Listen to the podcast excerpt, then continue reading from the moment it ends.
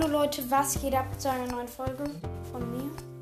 Ähm, heute finde ich, sage ich ein paar Sachen, die ich so ein bisschen blöd finde, daran, an, wann ein neuer Brawler rauskommt.